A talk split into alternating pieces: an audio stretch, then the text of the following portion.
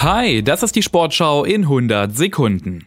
Es ist Halbzeit bei der Monobob-WM in Winterberg und in Führung liegt die deutsche Lisa Buckwitz. Philipp Weiskirch berichtet. Die Wetterbedingungen waren allerdings nicht optimal im Hochsauerland. Es schneite immer mal heftiger.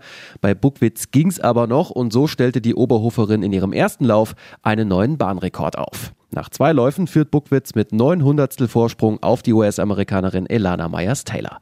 Titelverteidigerin Laura Nolte belegt auf ihrer Heimbahn aktuell Rang 4. Richtig zufrieden ist sie damit nicht.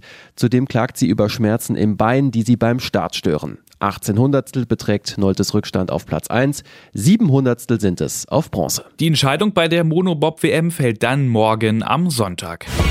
Und noch mehr Wintersport ab zum Rodeln, denn die deutsche Julia Taubitz hat sich zum dritten Mal hintereinander den Gesamtweltcup gesichert. Nach zehn von zwölf Wettbewerben führt sie mit 223 Punkten Vorsprung vor ihrer Teamkollegin Anna Bereiter. Lisa Taubitz baut mit ihrem vorzeitigen Triumph eine beeindruckende Serie weiter aus, denn seit 1999 haben ausschließlich deutsche Athletinnen den Gesamtweltcup für sich entschieden. Für Lisa Taubitz ist es bereits der vierte Gesamtweltcup.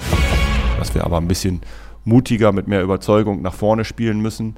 Das wissen wir, das können wir. Sagt Kölns Trainer Timo Schulz. Denn nach zuletzt zwei Spielen ohne Sieg ist der erste FC Köln heute beim Spitzenteam aus Stuttgart gefordert. Um 15.30 Uhr spielen in der ersten Fußball-Bundesliga außerdem Borussia Mönchengladbach gegen den VfL Bochum. Bremen empfängt Darmstadt und Union Berlin hat Heidenheim zu Gast. Später um 18.30 Uhr kommt es dann zum Topspiel Bayern München gegen RB Leipzig. Leipzig. Und das war sie, die Sportschau in 100 Sekunden.